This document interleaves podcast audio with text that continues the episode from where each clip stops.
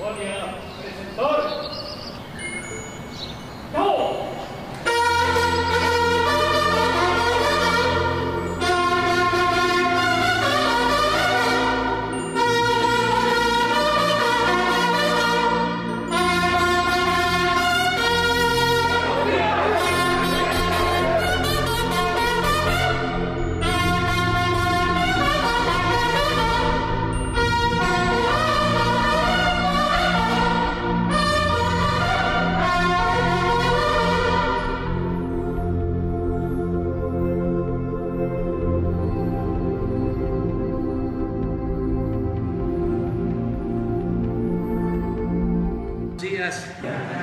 Bueno, vamos a iniciar hoy, como todos los martes, la información relacionada con la salud, con la pandemia, el Plan Nacional de Vacunación. También vamos a eh, entregar reconocimientos al personal de salud que han estado ayudando mucho con una entrega humanitaria excepcional para enfrentar la pandemia. Esto se decidió por acuerdo presidencial el que se entregaran estos reconocimientos a eh, doctores, doctoras, enfermeras, enfermeros, trabajadores del sector salud que han arriesgado su vida por salvar la vida de los demás. Vamos a entregar estos reconocimientos que llevan el nombre del padre de nuestra patria, Miguel Hidalgo. Eh, quiero, antes de iniciar el informe, quiero enviar más profundo pésame a familiares de los trabajadores petroleros que perdieron la vida el domingo en mar de, de Campeche, una plataforma en un eh, accidente lamentable. Eh, van a contar con todo nuestro apoyo, los familiares de las víctimas y esperemos también que se recuperen los heridos, también las personas que todavía están desaparecidas, que se continúe la búsqueda. Es algo muy triste, muy lamentable. Es la actividad petrolera, pues una actividad muy riesgosa para que eh, contemos con combustibles, para que se pueda mover la economía, para que puedan mover los automóviles. Se necesitan las gasolinas, se necesitan los combustibles y para llevar a cabo la extracción del petróleo, la refinación del petróleo, eh, se corren riesgos. Eh, se tiene que manejar gas, como en este caso, para inyectar ese gas a los pozos petroleros y sacar el crudo y eh, toda esa operación es muy riesgosa. Por eso nuestro reconocimiento a todos los trabajadores petroleros y nuestro abrazo fraterno a los familiares de las víctimas. Vamos a eh, informar sobre la situación de la salud. Eh, le vamos a pedir al doctor Jorge Alcocer, secretario de Salud, que él inicie. Luego. Muchas gracias, señor presidente. Con su permiso. Como ya se fue informado por el señor presidente, eh, hoy trataré dos temas. En principio, la actualización, que ya tenemos costumbre de los medicamentos, y uno también muy especial, que es la última fase de la entrega de las condecoraciones Miguel Hidalgo al personal médico que ha atendido en la pandemia del SARS-CoV-2. Si me eh, permite la primera presentación, por favor. Hoy actualizamos el tema de los medicamentos adquiridos por el sector salud para nuestra población. Lo hemos notificado sobre los medicamentos oncológicos y las diferentes eh, eh, áreas de especialidad médica. Les recuerdo, como aparece en esta imagen, que la demanda del sector salud incluyó 1.800 claves y se han recibido 65.2 millones de piezas al día de ayer. En la siguiente tabla se presentan las órdenes de suministro de insumos médicos para cada una de las instituciones que aparecen en la columna del lado izquierdo y como pueden ver, hasta el 13 de agosto habíamos recibido cerca de 295 millones de piezas y ayer se complementaron, se agregaron 794.489 piezas más derivadas de 778 órdenes de suministro que se generaron en la semana. Del lado derecho de esta esta tabla se muestra la fecha máxima de entrega, que será fines de agosto, en que llegarán, contaremos con 16 millones 505 mil piezas más. Eh, como ustedes saben, el trabajo de optimización médica consiste en planear la compra de medicamentos de acuerdo a lo que deciden los especialistas médicos y no lo que quieren los proveedores. En la última tabla, por favor, presentamos eh, como ejemplo las claves oncológicas recientemente agregadas al Compendio Nacional de Medicamentos medicamentos. Esta lista son de los nuevos medicamentos para el cáncer y como pueden ver se contará con nueve nuevos medicamentos con diferentes mecanismos de acción y que se usan en diferentes tipos de cáncer, como están en los tres primeros, en la sangre, como son en parte de la leucemia y otras afines, hematológicas, de diferente mecanismo y se usan en diferentes otras eh, eh, enfermedades. La asparaginasa, por ejemplo, la carboxipeptidasa y la, la rasburicasa son ejemplos de estos compuestos nuevos que ayudan a no tener tan, tantos efectos eh, colaterales nocivos de las llamadas quimioterapias. Y también vemos como otros medicamentos para otros tipos de cáncer, como son el mieloma, el cáncer de ovario y los dos últimos que son moléculas nuevas de uso en el cáncer de piel, que como ustedes saben es la, el cáncer más grave, el melanoma. Y contamos así con medicamentos nuevos, eficaces en la lucha contra el cáncer y en la última eh, página pueden ustedes ver, por favor, ya no hay, no la pusieron. Bueno, hay una línea de comunicación para que todos los que estén interesados en más datos sobre esta llegada de medicamentos la puedan tener. Eh, se las quedo, se las eh, muestro posteriormente. ¿Me podrían pasar la segunda? Ah, ahí está, las órdenes de suministro y órdenes de remisión las pueden consultar en esta página que les dará en la respuesta lo más rápidamente posible aclaración a sus dudas sobre estos medicamentos y los que van a estar llegando. Muchas gracias. En la siguiente presentación, hoy damos, como señalé, el, el banderazo de salida de la última fase de entrega de condecoraciones a las y los ganadores de, la, de la condecoración Miguel Hidalgo al personal médico en la atención de la pandemia COVID-19. Con esto iniciará el proceso de entrega de 6.650 condecoraciones al personal de siete diferencias dependientes del, diferentes perdón, del gobierno federal que cuentan con hospitales COVID. Al ser la última entrega, me permitiré hacer un resumen de las actividades realizadas por este Consejo en mi calidad de presidente del jurado. En la, primer, en la siguiente lámina, como antecedentes, les recuerdo que a mediados de mayo, el presidente de la República nos pidió premiar a nuestros mejores hombres y mujeres del personal de salud que se encontraban enfrentando por primera vez este virus. Para ello, realizamos la solicitud que pide la ley de premios, estímulos y recompensas civiles para que se pusiera en marcha tanto la instalación del Consejo como del jurado. Se diseñó una plataforma digital para que fuera el mismo personal de salud quien postulara a sus compañeras y compañeros en los grados más altos. La convocatoria salió en agosto y para el día del cierre habían postulado, como pueden ustedes ver, 23 mil personas emitiendo apoyos para 11 mil 600 compañeros. En la siguiente lámina, a la fecha se han entregado las siguientes condecoraciones. El 16 de septiembre se entregaron 58 condecoraciones en grado collar en el Zócalo de la Ciudad de México. El 20 de noviembre fueron 425 condecoraciones en grado cruz en el Monumento a la Revolución. El 29 de diciembre, señor presidente, dimos el banderazo de salida de este mismo espacio para que se instalaran 986 placas conmemorativas en los hospitales COVID registrados por la Secretaría de Salud. Esto en agradecimiento a todo el personal que labora en ellos.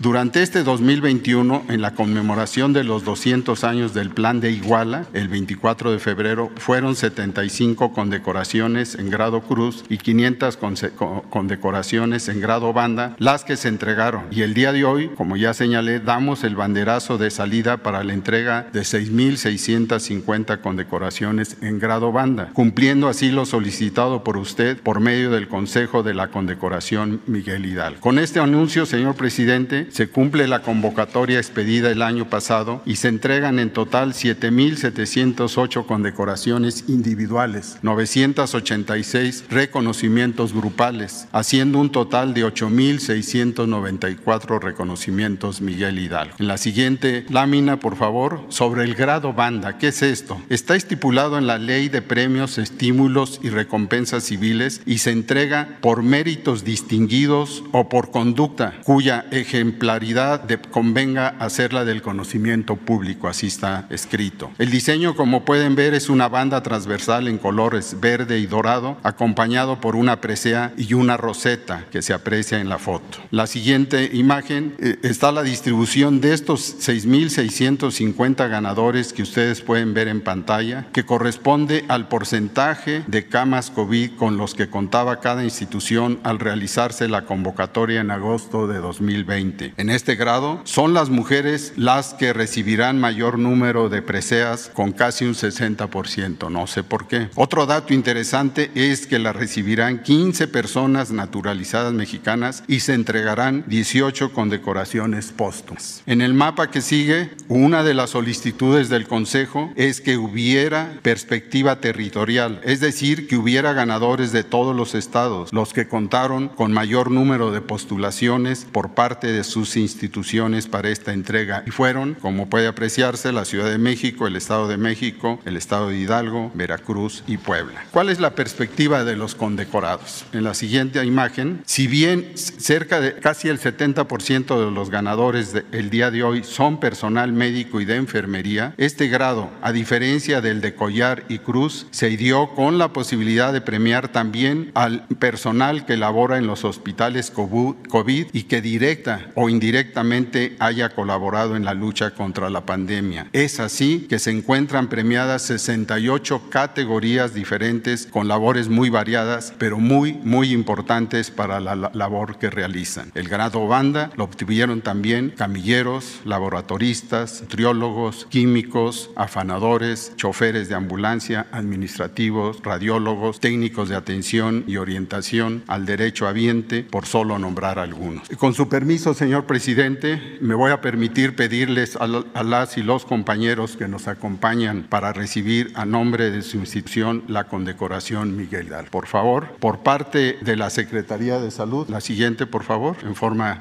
este, subsecuente, la enfermera Jazmín Eduardo Montoya, quien es descrita por sus compañeros por su alta vocación de servicio.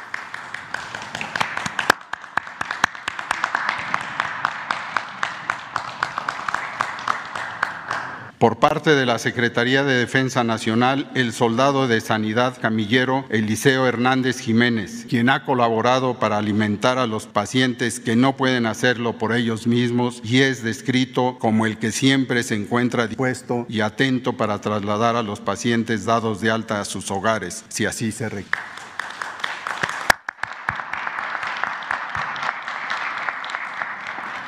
Por parte de la Secretaría de Marina, el tercer maestre y técnico inhaloterapista Jorge Aarón Cortés Vázquez, a quien describen sus superiores como con alto, de, alto compromiso, espíritu de cuerpo y de sacrificio, actitud de servicio, humanismo, patriotismo y valor.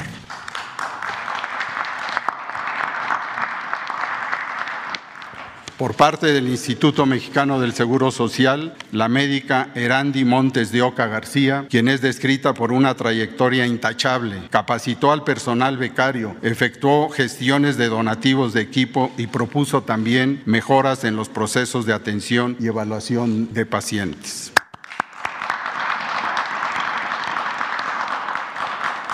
Por parte del Instituto de Seguridad y Servicios Sociales de los Trabajadores del Estado, el médico Alejandro Sandoval Castro, quien decidió tener la iniciativa de aprender de los médicos especialistas las técnicas de atención COVID y comenzó a aplicarlas en sus pacientes, ayudando así a salvarse.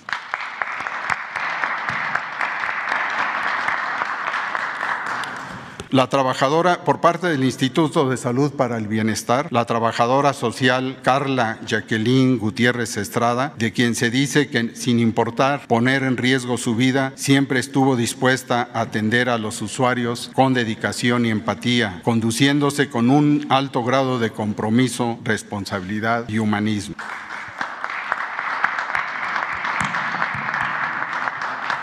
Por parte de Petróleos Mexicanos, el químico Luis Octavio González Espinosa, quien con el, el, más alto grado de compromiso traslada y recibe muestras de pacientes COVID, ha realizado miles de pruebas ininterrumpidamente desde el inicio de la pandemia.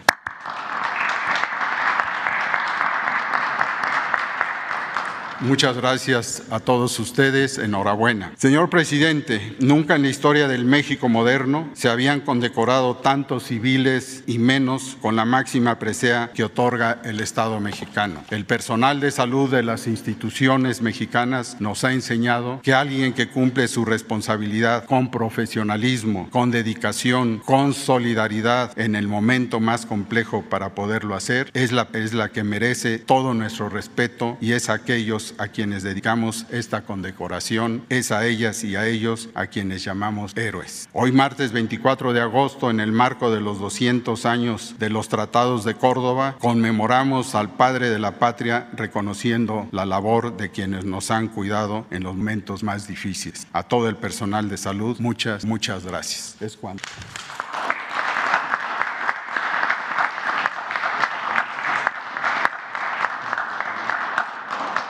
Secretarios, director, buenos días, compañeras y compañeros condecorados, muchas felicidades, muchas gracias, admiración y respeto de todos nosotros. Muy buenos días, tengan todas y todos ustedes. Vamos a compartir información de la actualización semanal del curso de la epidemia. Nos vamos a concentrar en dos mensajes. Uno, el curso que tiene la epidemia y dos, el progreso que tiene la vacunación contra COVID. La semana pasada mencioné aquí que llevábamos dos semanas consecutivas en las que a la apertura de la semana la semana epidemiológica empieza los domingos, teníamos menor cantidad de casos registrados con respecto a la semana previa. Hoy comento que tenemos tres semanas consecutivas y que la reducción de casos registrados, casos estimados, con respecto a la semana previa es aún mayor. Empezamos la semana con una reducción de 11% en los casos estimados entre la semana 32 comparado con la semana 31. Esto se muestra en la gráfica de los casos estimados. Eso fue el domingo 11%, hoy tenemos 10% y como suele ocurrir, esta reducción o este cambio empieza a eh, perderse conforme van fluyendo los datos de eh, las distintas entidades federativas. Sin embargo, con una reducción inicial de 11%, es muy probable que terminemos la semana, este próximo sábado, todavía con una reducción, posiblemente alrededor del 5%. Esto ya empezaría a ser un signo más claro de una tendencia de descenso de la tercera ola. Hoy he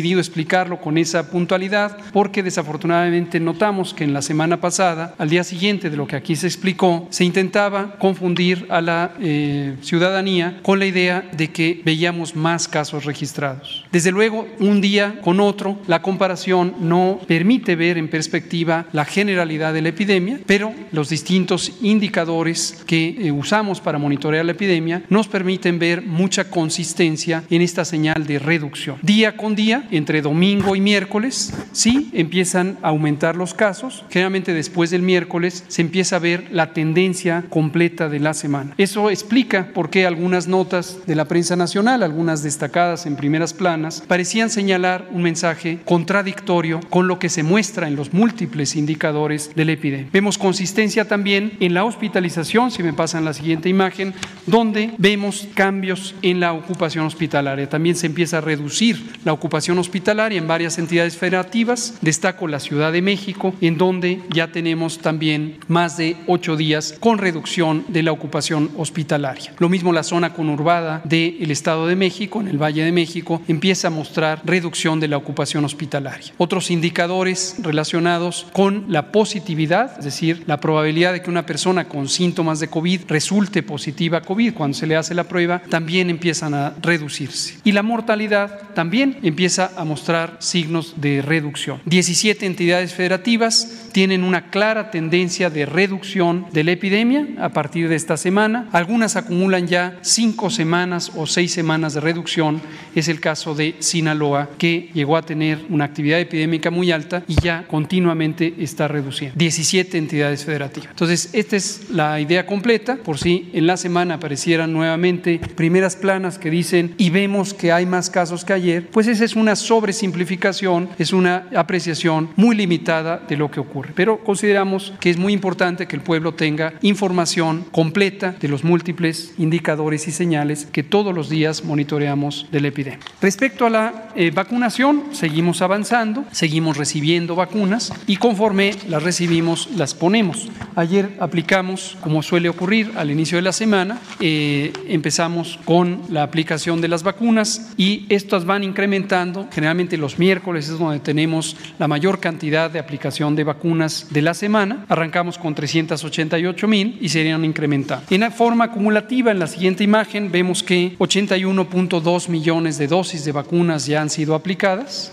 y esto corresponde a una cantidad de 56.6 millones de dosis de, eh, perdón, de personas que han sido vacunadas. 55% con el esquema ya completo, 45% con el esquema inicial. Estamos teniendo un avance muy rápido en las edades de 18 a 30 años o 18 a 29 años. Recordamos, por cierto, que cualquier persona que no fue vacunada por la razón que haya sido, no se decidió, no estaba disponible, viajó cuando le tocó vacunar en su localidad, sigue siendo bienvenidas todas las personas a vacunarse. Si usted tiene cualquier edad adulta, es decir, 18 años en adelante, y por alguna razón no se vacunó cuando le tocó, puede acercarse al puesto de vacunación y será recibida para ser vacunada. 63% de la población adulta ya ha sido vacunada y hemos recibido 93.9 millones de dosis, casi 94 millones de dosis de vacunas. Mostramos finalmente el calendario semanal. Hoy tenemos una buena noticia que recibimos hoy, martes 24 de agosto, recibiremos eh, 1.750.000 dosis, la primera parte de la donación que hizo el gobierno de Estados Unidos de la vacuna Moderna, que como dimos a conocer en la semana reciente, recibió autorización de uso de emergencia por parte de COFEPRIS y también tenemos el primero de dos embarques de Pfizer para un total de 3.4 millones de dosis a lo largo de la semana.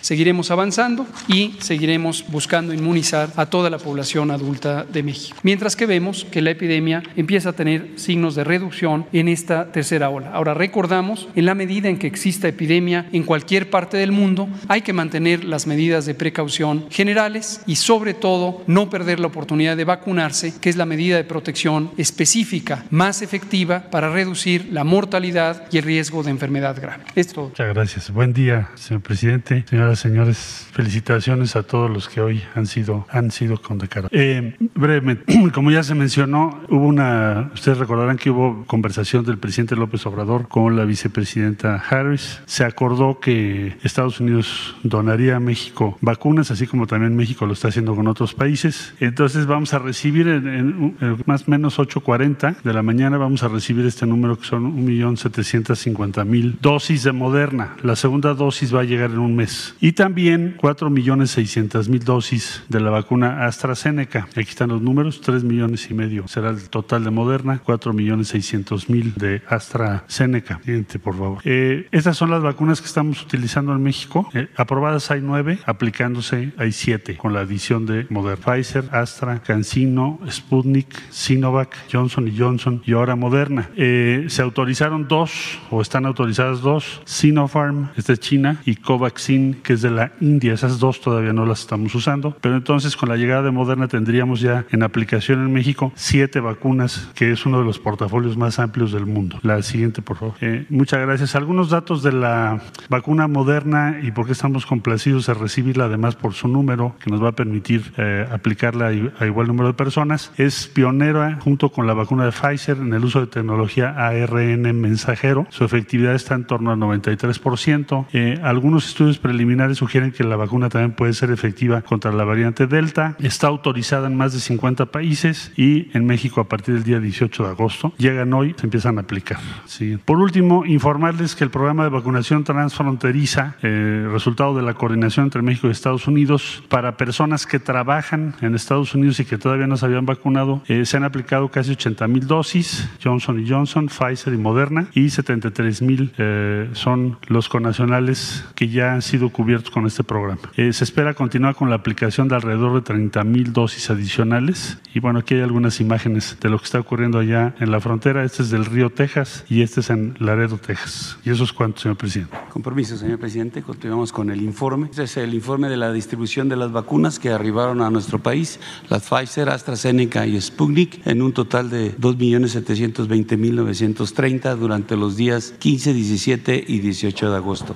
Estas vacunas fueron notificadas en INCAN y Birmex y estuvieron listas para distribución 2.058.380 de, de, de este, dosis. Eh, estas fueron distribuidas el jueves 19 por vía terrestre. Se organizaron eh, cuatro rutas que acudieron los estados aquí a las instalaciones de Birmex para recoger sus vacunas, que fue la Ciudad de México, Estado de México, Hidalgo y Puebla. Eh, una ruta que acudió el estado de Tlaxcala INCAN a recoger sus vacunas y se organizaron cuatro rutas para atender siete estados que salieron de las instalaciones de Birmex. La ruta número uno cubriendo Jalisco y Colima, la dos Guanajuato y Aguascalientes, la tres San Luis Potosí y Coahuila, la cuatro hacia Guerrero. Y el día viernes 20 se cubrieron 11, eh, estados en, dos rutas aéreas. Eh, la ruta número uno se cubrió Nuevo León, Chihuahua, Sonora, Baja California Sur y Nayarit. Y en la ruta dos se cubrió Chiapas, Quintana Roo, Campeche, Yucatán, Tabasco y Veracruz. Todas estas rutas fueron eh, cubiertas por aeronaves de la Fuerza Aérea y las terrestres se les dio la seguridad a través de efectivos de la Guardia Nacional, del Ejército y de la Armada. Adelante, por favor. En resumen, tenemos entre jueves y viernes, 19 y 20 de agosto, se transportaron eh, 2.058.380 dosis, de las cuales vía terrestre 1.156.960 y vía aérea 901.420. Se atendieron 23 entidades federativas en esta distribución, se organizaron 28 escoltas en las rutas eh, terrestres, eh, se realizaron 11 operaciones aéreas con 11 eh, horas y media de, de vuelo, empleando 848 elementos, 84 vehículos y dos aeronaves para hacer esta distribución. Es todo, señor presidente. Bueno, pues vamos a abrir para preguntas. Adelante. Buenos días, señor presidente. En relación a los derechos especiales de giro, se había anunciado que se iban a utilizar esos 12 mil millones que dispone el Fondo Monetario Internacional para México. La pregunta es, ¿cuál es la situación actual? Si ya se recibieron, si la intención es seguir el, plan inicial de pagar deuda, porque hay oposición dentro del Banco de México al respecto. Dice que son solamente para reservas, aunque después se explicó que puede haber una triangulación de comprar deuda interna. ¿Cuál es la situación al respecto? Bueno, este, son fondos fondos, para que quienes nos están escuchando, viendo, se entienda, son fondos eh, que le corresponden al gobierno de México, del Fondo Monetario Internacional. Todos los países miembros van aportando a este fondo y ahora se decidió hacer una eh, distribución, un reparto en el mundo de más de 600 mil millones de dólares. Y a México le corresponden, al gobierno de México, le corresponden 12 mil 500 millones de dólares. Nosotros tenemos que entregar esos fondos al Banco de México. En todos los países o en casi todos, esos fondos llegan directo a los gobiernos. Aquí, por mecanismos que se han establecido, los fondos los maneja o llegan al Banco de México. Sin embargo, son fondos del gobierno de México. Se está eh, haciendo una gestión, un trámite con las autoridades del Banco de México para que esos fondos los utilice el gobierno pagar deuda, que todos los fondos se utilicen con ese propósito. ¿Ya se sabe cuánto se ahorraría el gobierno mexicano en ese Todavía no se hacen las cuentas, pero se lograrían ahorros porque eh, esto va a significar una disminución, sobre todo en el pago del servicio de deuda, en el pago de intereses y ayuda a la hacienda pública. No se van a utilizar esos recursos para ninguna otra eh, actividad, sino para el pago de deuda para este, seguir manteniendo una política de deuda baja con el propósito de que tengamos una hacienda pública sana, fuerte. Esto ya se percibe en todo el mundo, que México tiene finanzas públicas sanas, que como no se veía en décadas, no ha habido devaluación de nuestra moneda, tenemos ingresos suficientes de recaudación por el pago de contribuciones a pesar de la pandemia. Está llegando inversión extranjera, como no sucedía también en muchos años. Este semestre fue histórico en cuanto a eh, ingresos por inversión extranjera. También se está recuperando la economía después de la pandemia. Ya todo mundo acepta que vamos a crecer este año 6%. Se están recuperando todas las actividades productivas. En fin, vamos bien y eh, por eso esos recursos se van a utilizar para el pago de deuda. Muchas gracias. En otro tema, señor presidente, la titular de la Secretaría de Energía, Rocionale, se sumó oficialmente ya a la operación Corcholata, como se dice. Es decir, manifestó su disposición de participar, si así lo decide el partido, en el proceso de selección de candidato a la presidencia de la República en su tiempo. La pregunta es, ¿no se está calentando la plaza con estas aspiraciones que tradicionalmente estarían pues fuera de tiempo? Y si usted no pediría que los interesados en este proyecto de sustitución pues pidieran licencia como lo hizo con los funcionarios que participaron en las elecciones pasadas. Eso puede ser, pero cuando ya estén cerca las elecciones o la elección de los candidatos. Pero ahora falta todavía mucho y son muy responsables los servidores públicos. En el caso de Rocío Nale está regresando de un viaje que hizo a Corea, donde se están eh, construyendo equipos para la refinería. Vamos muy bien en tiempo, en construcción, en costos. Hay una situación ahora en el mundo, está subiendo el precio del acero. Sin embargo, por ser una muy buena servidora pública, profesional, este, y por tener gobierno, finanzas públicas sanas, eh, se pudieron dar anticipos para la compra de los equipos desde que empezó la obra, se hicieron los contratos. Entonces aumenta el precio del acero, pero ya no nos afecta en los costos. Esto mismo eh, aplica para la compra de vacunas. Hemos destinado hasta ahora 30 mil millones de pesos, pero de inmediato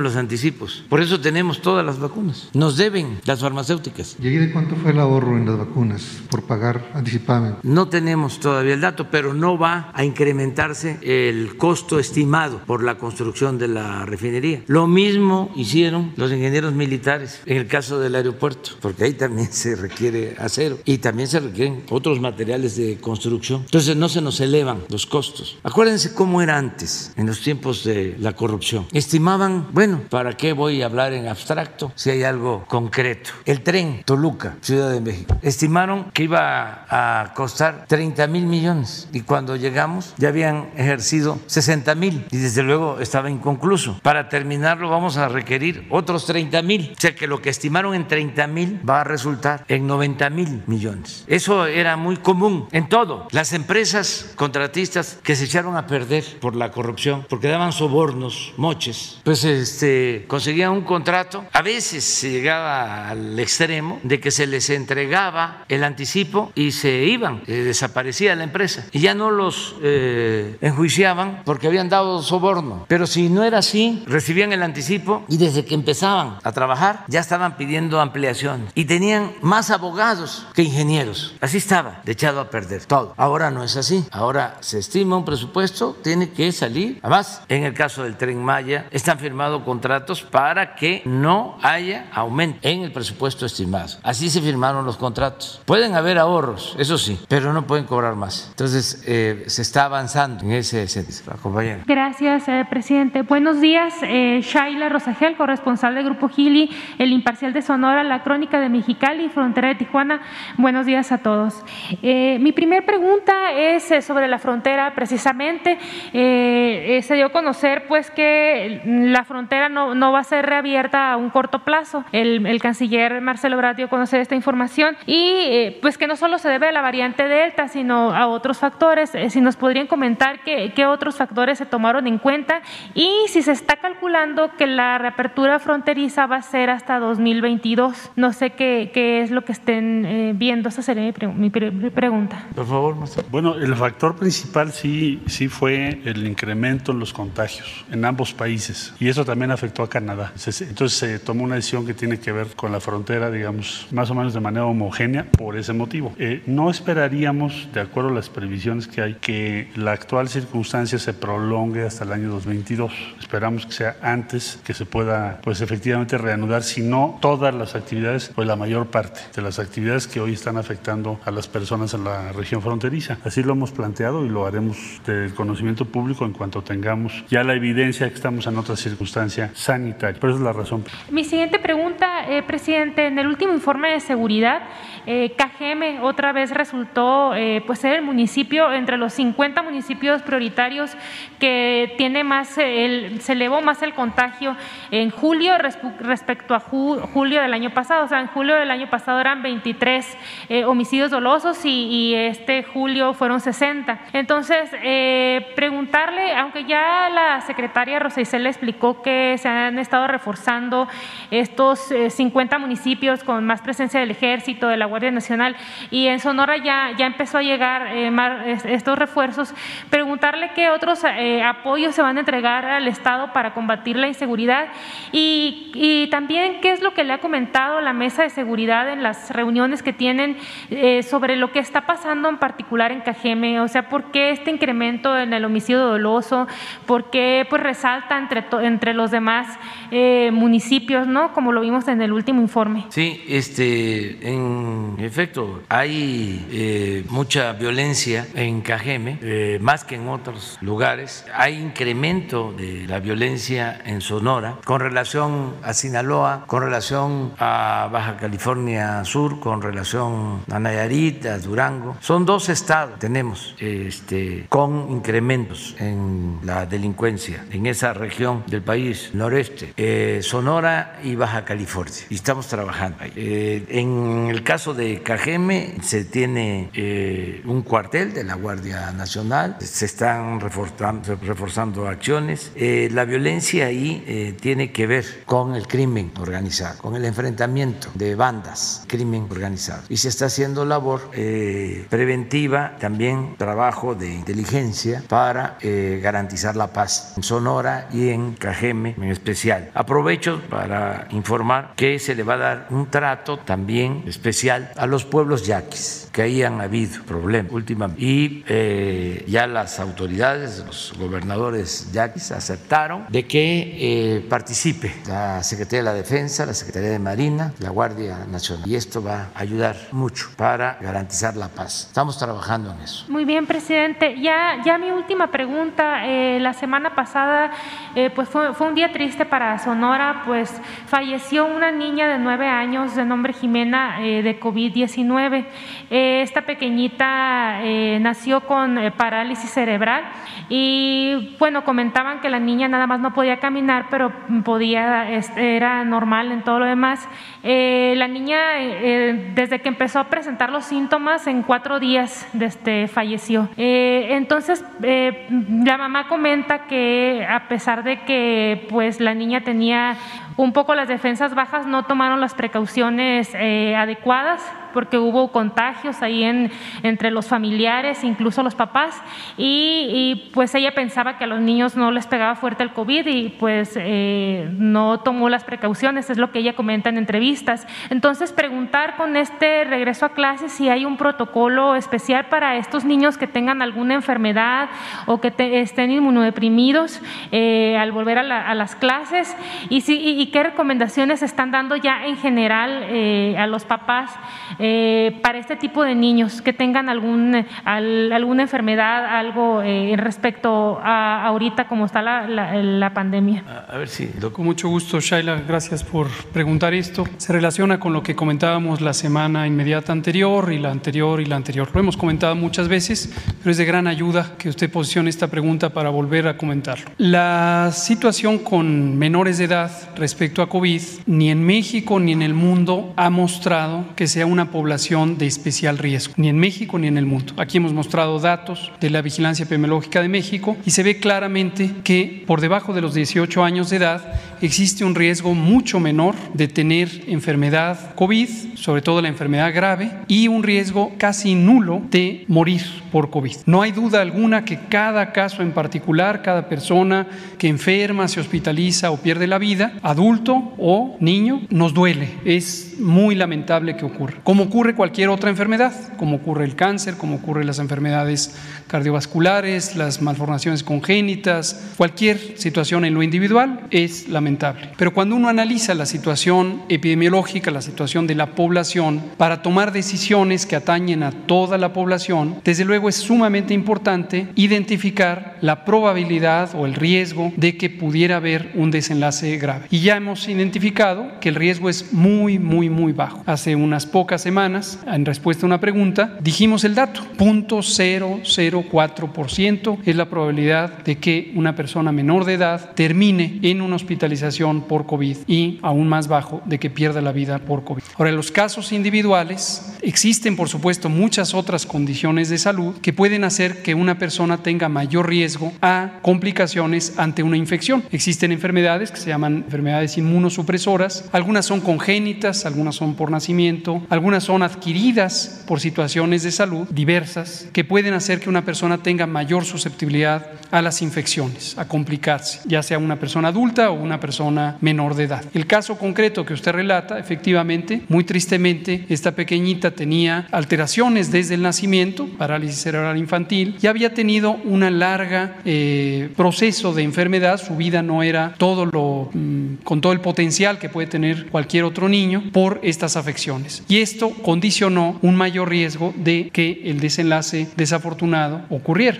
Entonces, en general, lo que recomendamos es para niños y para adultos, independientemente del sitio al que van a concurrir, cuando se trata de estos casos en particular que padecen enfermedades inmunosupresoras por cáncer, por uso de esteroides, porque están en quimioterapia, porque tienen una enfermedad congénita, seguir las precauciones que le recomienda el médico, la médica tratante a todas las personas que padecen inmunosupresión. Esto va más allá de COVID, ocurriría en cualquier otra situación, ocurriría en la temporada de influenza, ocurriría con respecto a cualquier otra infección que en las personas con inmunosupresión pueden ser graves. Pero el conjunto de la población escolar no tiene estas condiciones de salud. Entonces eso no debería condicionar el mantener las escuelas cerradas porque afectaría a todos, todos los demás. ¿Hay algún protocolo o, se les recomienda que los manden a la recomendación es esa, que de acuerdo a las recomendaciones específicas de la persona médica que le está tratando, le dé las indicaciones sobre acudir o no acudir. Pongamos un ejemplo, una persona, una menor de edad, que tuviera cáncer y estuviera en un proceso de quimioterapia, indudablemente el médico tratante, durante el proceso que la quimioterapia le va a condicionar inmunosupresión, estoy muy seguro que le recomendaría que se abstenga de acudir a sitios concurridos, incluyendo la escuela. Pero potencialmente una vez que se recupere, cuando pase los efectos de inmunosupresión de la quimioterapia, si mantiene una buena condición de salud y ya no tiene la inmunosupresión, es probable que el médico tratante le diga ya puedes, ¿no? Y seguramente le va a recomendar ser muy estricto en el uso del cubrebocas, en el lavado de manos, que no consuma alimentos que no se pueda garantizar que están higiénicamente preparados, eh, que se abstenga de estar cercano a personas que tengan síntomas de enfermedad infecciosa, etcétera. ¿no? Pero hay que, hay que dejar muy en claro, son situaciones afortunadamente poco frecuentes, desafortunadas para cada una de las personas que lo padece, entonces no se puede sobre los casos específicos intentar aplicar una regla general para todo el conjunto de la población escolar. Gracias. Compañero, a ver, luego una compañera. Muchas gracias, buenos días. Felicidades a, a quienes fueron condecorados hoy. Este presidente, si bien hay una reducción en, el, en la pandemia, eh, quiero preguntarle al subsecretario López Gatel que, bueno, se avecina ya la temporada invernal. Luego entonces, este, hay este pronóstico, este reporte o esta eventualidad de una cuarta ola en enero, no sé, este, si nos pueda decir un poco a la población, eh, independientemente de reforzar el protocolo de sanidad, este, hay ese riesgo de que venga una cuarta ola. Pues eh, eh, va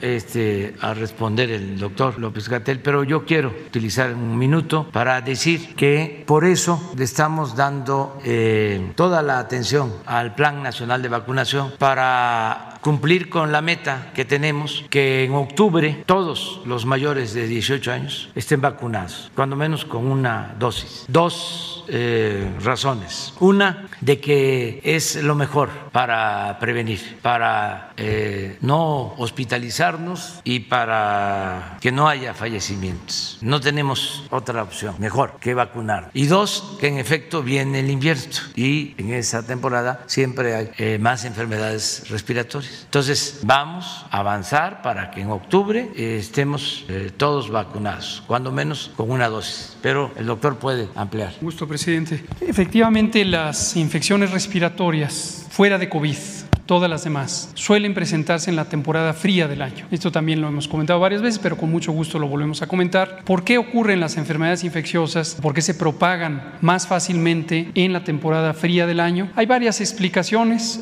no entraré en detalles. Algunas tienen que ver con cómo funciona el aparato respiratorio, la producción de moco respiratorio, el movimiento de ese moco, la densidad de ese moco, la, el funcionamiento del sistema inmune, el sistema de defensas en el aparato respiratorio. Esas son algunas razones. Otras razones tienen que ver con la conducta de las personas. En la temporada fría solemos estar más cercanos unos con otros, solemos pasar más tiempo dentro de espacios cerrados y no afuera en, espacios abiertos. Y eso obviamente aumenta la probabilidad de los contagios por cercanía física, por eh, persistencia en el aire de las partículas infectantes. Las partículas líquidas que, por las que se transmiten los virus respiratorios, las gotas, gotículas, aerosoles, duran más tiempo en clima frío que en clima caliente, porque no se evapora en el clima frío tan rápidamente esas partículas líquidas. Son algunas de las razones. Entonces, eso en México y en todo el mundo hace que las infecciones respiratorias sean más frecuentes en el invierno. Para el hemisferio norte, de octubre a marzo, para el hemisferio sur, de abril a septiembre. Hay enfermedades respiratorias que son tan importantes en su frecuencia como la influenza, que la tercera parte de las poblaciones de cada uno de los países por lo tanto de todo el mundo se infectan. No necesariamente todo el mundo enferma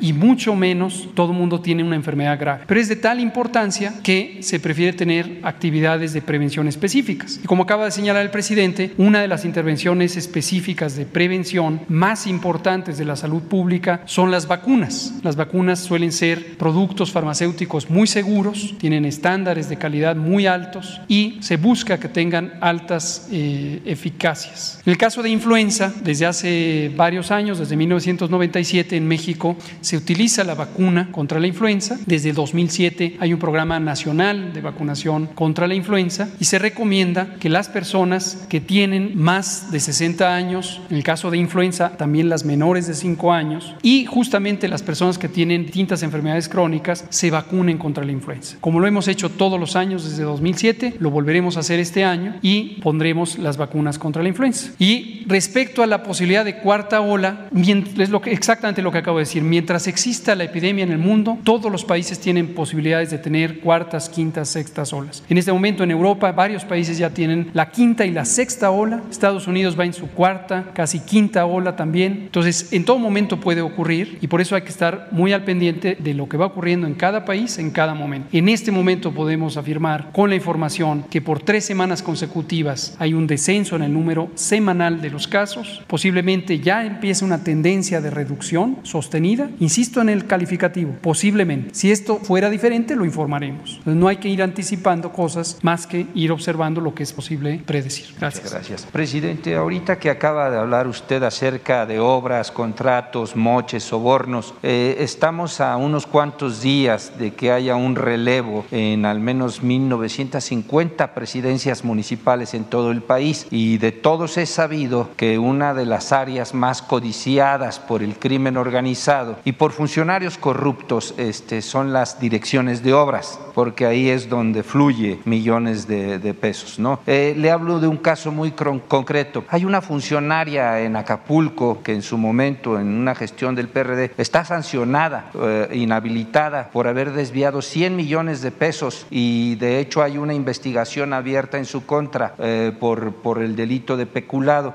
María de la Luz Meraza Radilla. Es una política, una funcionaria que insiste y parece ser que está eh, filtrándose ya para la nueva, eh, la nueva administración ahí con Abelina López. Eh, ¿Qué hacer con este tipo de personajes que todavía insisten en que se puede corromper, en que se puede hacer de un cargo público como es una dirección de obras, presidente? ¿Cómo blindar para evitar este tipo de cochupos o de sobornos de perfiles de esta naturaleza? Que no se permita la corrupción, que se erradique, que se destierre la corrupción y que este, te vaya eh, asimilando de que lo mejor es eh, la honestidad, que es la mayor riqueza de nuestro pueblo, la honestidad. Y también es lo que debemos de estimar más importante en nuestra vida, en lo personal y en lo público. Para los jóvenes eh, que tengan como propósito, como objetivo, el actuar con honestidad y que desprecien, eh, rechacen la corrupción, que no este, eh, sigan los malos ejemplos, que no estén pensando que lo más importante en la vida es el dinero. No, lo más importante en la vida es la honestidad, no el dinero. Y que ya cambiaron las cosas en el país y se ve mal al corrupto y hacen hasta el ridículo los corruptos, porque antes eh, tenían protección, había la impunidad, que no es más que protección, entonces ya no hay protección, ya no hay impunidad de parte de eh, gobierno o de las autoridades del más alto nivel, pero tampoco hay, no ha habido protección ni impunidad del pueblo, de la sociedad. Habían estado insistiendo, insistiendo en que se aceptara al corrupto y se le festinara, se le celebrara, se le pusiera de ejemplo.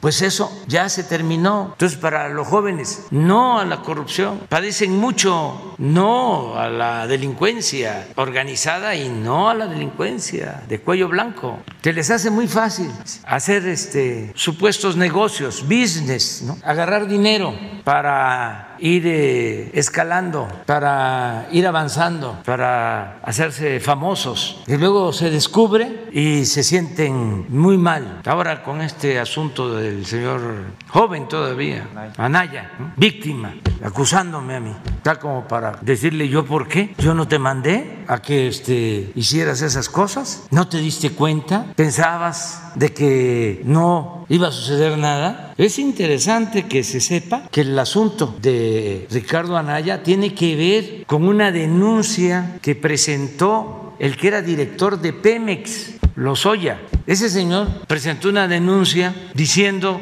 que él entregaba dinero a legisladores y a dirigentes de partidos para que se aprobara la reforma energética ese es el fondo del asunto. ¿Y qué se ganó con la reforma energética? Nada, al contrario, se perdió. Entregaron esos sobornos para que se aprobara la reforma energética y resulta que se entregaron concesiones para que algunas empresas hicieran jugosos negocios en Pemex y en la Comisión Federal de Electricidad. ¿Pero qué ganaron los ciudadanos? Repito, nada, perdieron, porque a partir de esa reforma aumentaron los precios de las gasolinas, del gas, de la luz. Se puede probar. Entonces, esa corrupción no se debe de permitir ni en el gobierno federal, ni en el poder legislativo, ni en el poder judicial, ni en los gobiernos estatales, ni en los gobiernos municipales. Y es cierto, antes este, había una campaña y había financiamiento. Si se trataba de ayuntamientos, de presidencias municipales, la delincuencia financiaba y pedían eh, la Secretaría de Seguridad Pública. Luego le subieron a la Secretaría de Obras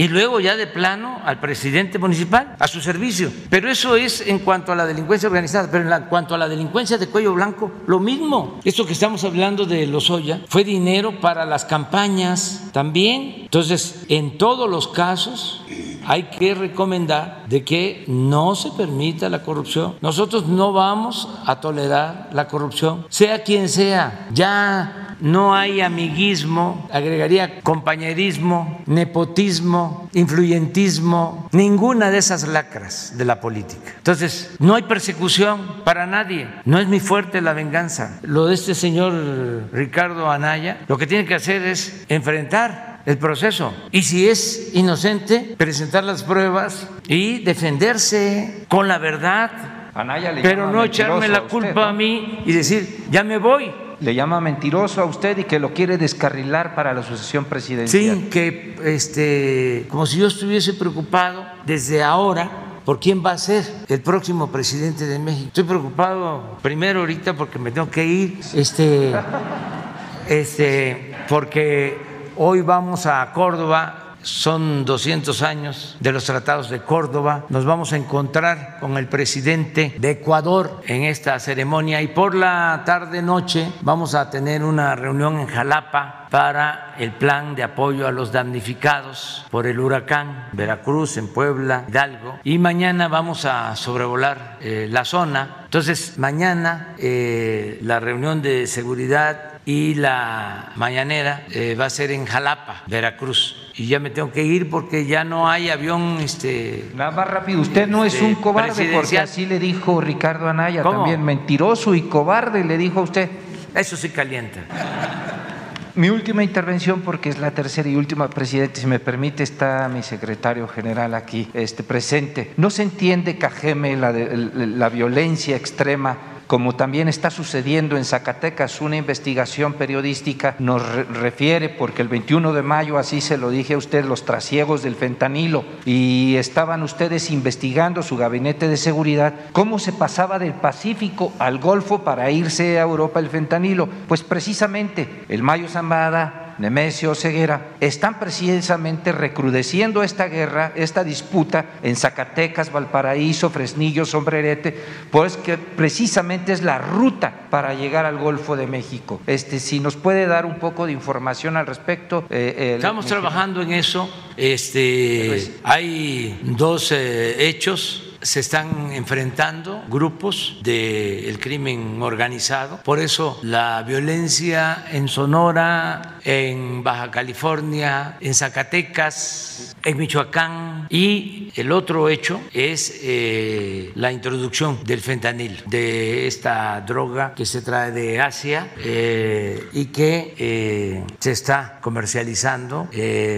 a precios más rentables que las drogas eh, tradicionales, con un daño eh, mayor, mucho mayor. Eh, para que se sepa, eh, puede causar la pérdida de la vida de un joven en apenas seis meses. Es lo peor que puede haber, el fentanil, lo peor. Y tenemos todo un plan para eso, que inició desde que tomamos la decisión que algunos no entendieron en su momento, porque a veces este, no quieren aceptar lo que hacemos y todo lo cuestionan, porque se terminaron sus privilegios, sobre todo los medios de información, y también de los que no pagaban impuestos, y de todos los que se sientan afectados con la transformación. Pero desde hace cerca de un año tomamos la decisión de entregar los puertos a la Secretaría de Marina para controlar la entrada de droga, de contrabando, pero sobre todo de fentanilo. Por eso los puertos están a cargo de la Secretaría de Marina, las aduanas eh, también en las costas a cargo de la Secretaría de Marina y las aduanas terrestres a cargo de la Secretaría de la Defensa. Este, para esto estamos trabajando todos los días con este eh, propósito. Y agregar algo, eh, ya no andamos espiando a los opositores como era antes, ni persiguiendo a ningún opositor, ni censurando a ningún medio. En México hay eh, libertades para todos, no hay represión para los ciudadanos, para los periodistas, para los opositores, como nunca. Sí hay ahora inteligencia, que no espionaje, para enfrentar a las organizaciones criminales, porque muchas veces, muchas, muchas veces resulta mejor la inteligencia que la fuerza. Entonces, sí estamos actuando y vamos a seguir actuando. Y lo mejor de todo es que como me toca encabezar un gobierno honesto, no hay relaciones de complicidad con nadie, con ningún grupo de interés creado. Repito, ni con la delincuencia organizada, ni con la delincuencia de cuello blanco. No hay eh, ningún acuerdo con las mafias. Nosotros llegamos aquí, yo estoy aquí